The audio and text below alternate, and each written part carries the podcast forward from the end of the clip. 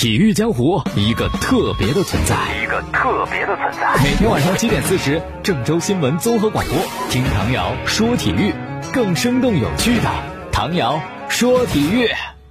各位听众朋友，大家好；还有蜻蜓的网友朋友，大家好，欢迎收听唐瑶说体育啊。中超呢，之前足协是交了一份开赛的方案，但是没有通过嘛，因为防疫的细节，包括外援的出场等等内容还需要完善。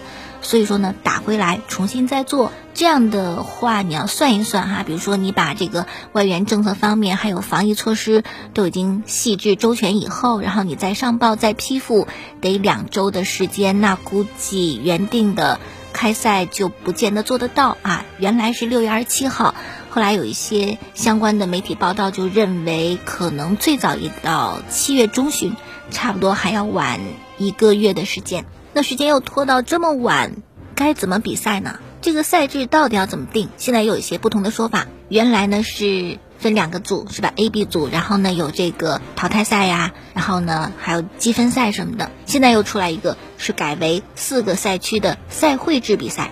讨论的四个赛区是香河基地、鲁能足校、红塔基地和海埂基地。然后就分析啊，说这个赛区制呢。都集中起来，可能防疫工作会变得简单一些，但是赞助商和上座的观众一定会受到影响。其实这个分析是比较片面的，赛会制这个防疫工作不见得会简单，我觉得还得是分组、分阶段的主客场比赛，这个是首推的，万不得已才会赛会制。为什么呢？那，我们可以算一下，是吧？十六个队分在四个赛区，每个赛区呢是四个队，每个队我们就按五十人的编制来算，然后你这个赛区呢，你还得有场地。还有管住宿的、管饮食的、管医疗保障的，还有各类服务的。那这个赛区算下来就得三百人吧？三百人应该算人员密集了，是吧？这个其实，在疫情期间，这是有一个重大安全隐患的。所以说，不到万不得已，估计赛会制不会这么进行。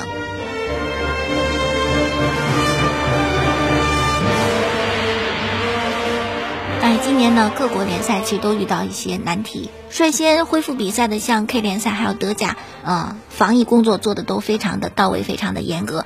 先得核酸测试都是阴性，然后呢集中隔离，入场前得量体温，都得戴手套、戴口罩。替补席上你都得保持距离，隔几个座位才坐一个人。完了以后呢，啊，座椅呀、训练的装备呀、比赛用球都得消毒。所以说，有人就调侃嘛，说今年的这个各个联赛都会成为人类历史上最为干净的足球联赛。确实，你像德甲和 K 联赛就规定了，击掌拥抱不可能，换人的时候也别击掌，咱们碰碰脚或者啊碰一碰这胳膊肘。进球以后庆祝也别都抱成一团或者叠罗汉，想点别的吧。我觉得可以表演舞蹈，谁进球谁来一段，挺好的。也算是紧张的比赛之下让大家开开心。前不久呢，中国篮协主席姚明还提到了足球项目当中有一个坏习惯，就是球员吐口水。这个也许之前不算什么啊，顶多你感觉是有点难受、有点别扭。但现在有疫情的情况下，这习惯太不好了。所以说呢，有一个呃消息说，这个吐口水啊，在联赛重启以后可能会吃到黄牌警告，包括裁判你要吐口水，你也得黄牌警告。你吐的多了，你就自个儿把自个儿罚下去吧。另外还有说法是，那个媒体会采访比赛嘛？那德甲呢有一个经验，就是媒体记者要准备一个一米五长的延长杆儿，拿这杆子干嘛呢？架着这个录音笔啊或者话筒啊进行采访。此外呢，国际足联有些新的规定，比如说那个 VAR 视频助理裁判可能会取消，因为他们是在一个密闭的空间当中工作，还四个人，哎呀，这啊不太安全。不过呢，德甲就没有完全采纳国际足联的意见，他们没有取消这个视频助理裁判，但是人数减少了，四个人减少到三个人，而且三人之间呢工作的时候会有那个玻璃板隔开，每个人都要戴口罩。还有一点就是球迷特别不乐意的，不让我去现场看，我眼巴巴的盼着联赛恢复了，不让我看，是有电视转播，但那个跟现场感觉不一样啊。不过我觉得为了大家的安全，是吧？能忍就再忍忍。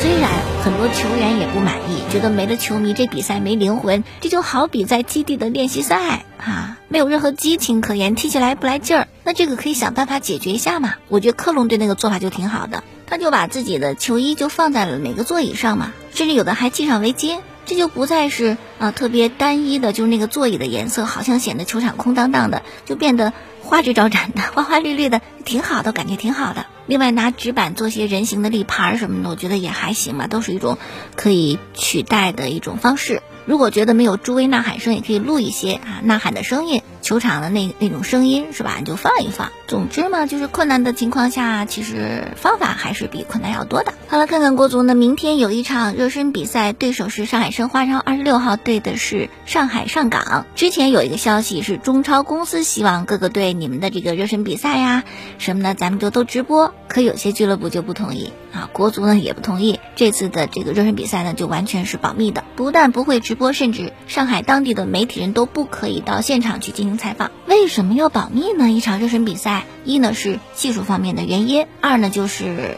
希望减压。为啥呢？因为上海双雄实力很强，特别还有很棒的外援。那万一国足这个成绩不好，两场比赛都踢输，不过你不直播的话，你这这比赛的成绩也不对外公布吗？你你输了，我不还还能知道是吧？哎呀，总之呢就是不直播了啊，大家回来就听新闻就好了。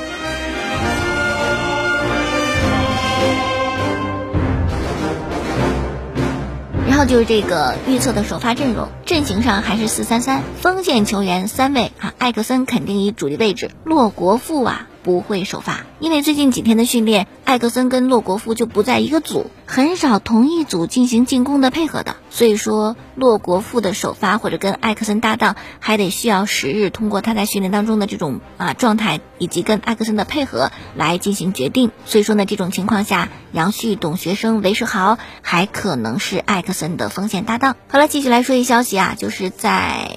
今天，国际体育仲裁法庭 （CAS） 宣判说，田径名将布拉隆·塔普林因为逃避兴奋剂的检查，被禁赛四年的这个上诉上诉失败了。所以呢，他肯定要缺席接下来明年的东京奥运会和接下来的两届田径世锦赛。塔普林呢，是一九九二年出生在美国的佛罗里达，是前 NCAA 的接力冠军。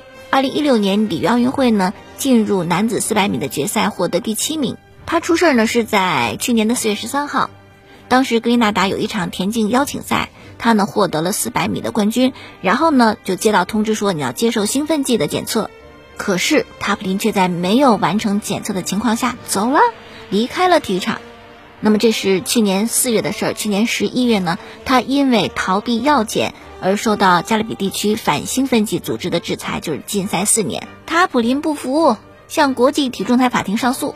上诉中呢，塔普林辩称说：“我当时我没有接到我被选为兴奋剂检测对象的通知啊，我都不知道这事儿啊。”可是呢，法官认为塔普林你这解释根本说不过去。兴奋剂检测机构那也是有一定的工作流程啊，选中谁了怎么通知，怎么联系是吧？怎么去陪同你，这都有专人操作，怎么可能单单把你给落了呢？啊，认为塔普林的说法难以置信，所以说呢，依然是维持原判。还要禁赛四年，那么禁赛到二零二三年的九月二十四号。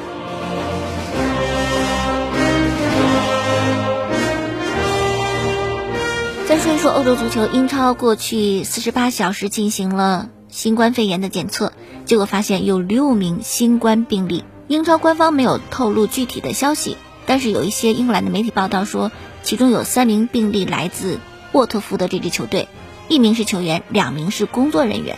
沃特福德呀，是英超很多球队当中特别不赞成啊恢复联赛的。前几天嘛，他们的队长迪尼就公开表示，我反对英超重启，就算我一直闲着，我不挣钱，我都破产了，我也不想重回赛场啊！这一个特别注重安全的人哈。而且当这个最新检测结果出来以后，据说明天呀，有好几位沃特福德的队员不来了哈，不训练了。再说曼城，曼城最近希望啊，这个听证会呀早点举行。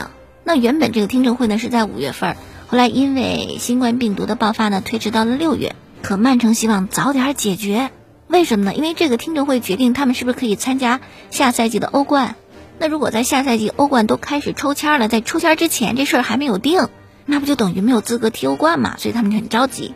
那么之前的裁决呢是曼城要禁赛，所以曼城呢就上诉了，要进行一个听证。如果听证维持原来的禁令，英超第五名就会有机会进入到下赛季的欧冠。不过现在看情况，曼城特别有信心，觉得一定会把这个禁令给推翻了。那么曼城是怎么被处罚的呢？是欧足联在二月份的时候，因为严重违反财务监督规则以及拒绝和调查人员合作，对曼城做出的禁令。他们就认为呀，曼城好像骗了欧足联，你这个财政不太公平啊，不太透明，你们报的这个赞助收入啊，报的有点多啊，你们没有挣这么多的钱。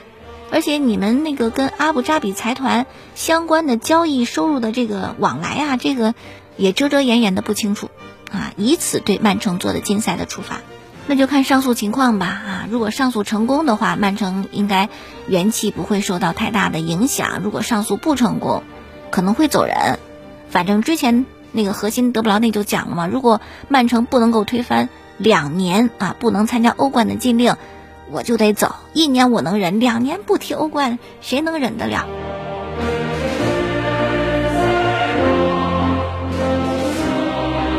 好了，再说意甲，今天的意大利的体育部部长斯帕达弗拉就说，五月二十八号这天来决定意甲什么时候重启。之前呢有一个争议点。就是旧版的医疗指导呢，说是如果有一名球员检测出了呈阳性，那么整个队都得隔离十四天。可俱乐部觉得这不好吧，是吧？检查出是谁，隔离谁就行了，干嘛要影响到全队呢？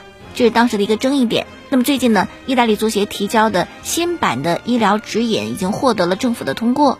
也就是说呢，以后检查出哪位球员有啊新冠病毒的这个检测阳性，单独隔离他就可以了，不影响全队。目前呢，意甲的俱乐部也开始了团队的训练，不再是一个人一个人单独训练了。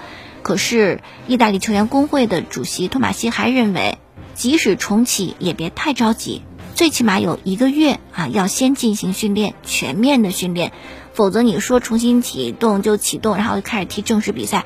没有练到位的话，很容易受伤的。好了，下面说到的是皇家马德里，野心勃勃的皇马，或者说志存高远的皇马，他们有个什么样的想法呢？就在今年夏天呢，要引进两位球员，跟阿扎尔一起打造新的最为恐怖的皇马的前场三叉戟。引进的这两位就是姆巴佩和哈兰德。哎呀，如果皇马真的能够搞定姆巴佩和哈兰德这两位风光无限的青年才俊。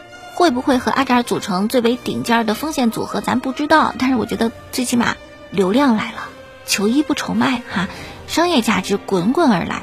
当然，这三位也可能会帮着皇马重返巅峰。不过呢，前车之鉴也需要去接受啊，因为毕竟那个时候七匹狼的时代，那多厉害啊，是吧？七个人都是鼎鼎大名，但是却没有能够拿到西甲的联赛冠军。所以有时候人多也不见得是好事儿。三个女人一台戏，三个男人也不简单。特别是如果彼此之间有些特点是重复的话，你很难去安抚好每个人哈。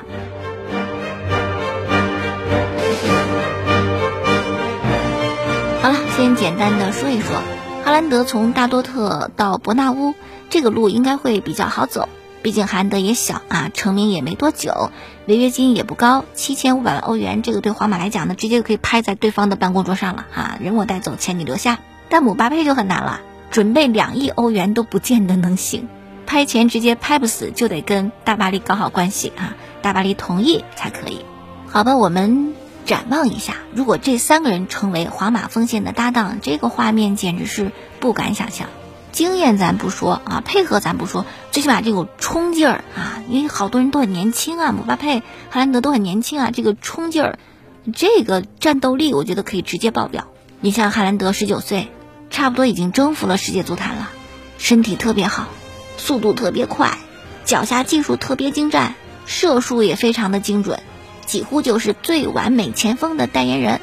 目前为止，本赛季疯狂打入四十个进球，这比梅西和 C 罗这赛季强太多了，是吧？但是得考虑到，啊，是在德甲，换一个环境，是不是可以继续现在这样一种状态，还不好说，毕竟也很年轻，还需要让。时间更多的去检验一下啊，自己也要去更多的历练一下。不过呢，即使有很多方面的不确定性，但这三个人搭档已经是很让大家感到胆战心惊了。最近呢，郝海东啊还挺活跃的。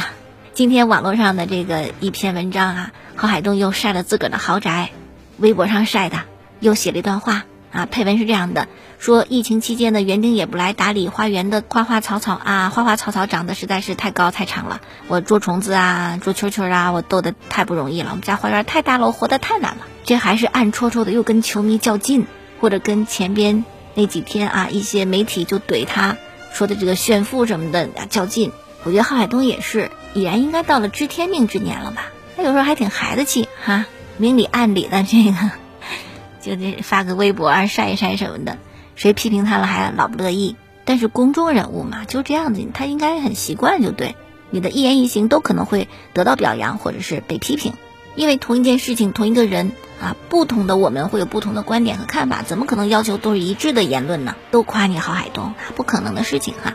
但是我觉得。就是我们网友呢，也不要因为郝海东晒个什么豪宅，就对他有有太多的偏见。如果不偷不抢不违法，自个挣来的，是吧？人家晒晒我的大房子，又怎么样？晒就晒呗，你不爱看你不搭理，是吧？你喜欢看你多欣赏两眼。如果大家都这样一种心态的话，网络暴力就会少很多了。好了，今天就说这么多，感谢大家收听过去的节目录音，在蜻蜓 FM 上搜索“唐瑶说球”节目呢，是在每天晚间七点四十，还有第二天凌晨的一点四十播出。在公众号上搜索“唐瑶说体育”，关注我的微信公众号。明天我们再见。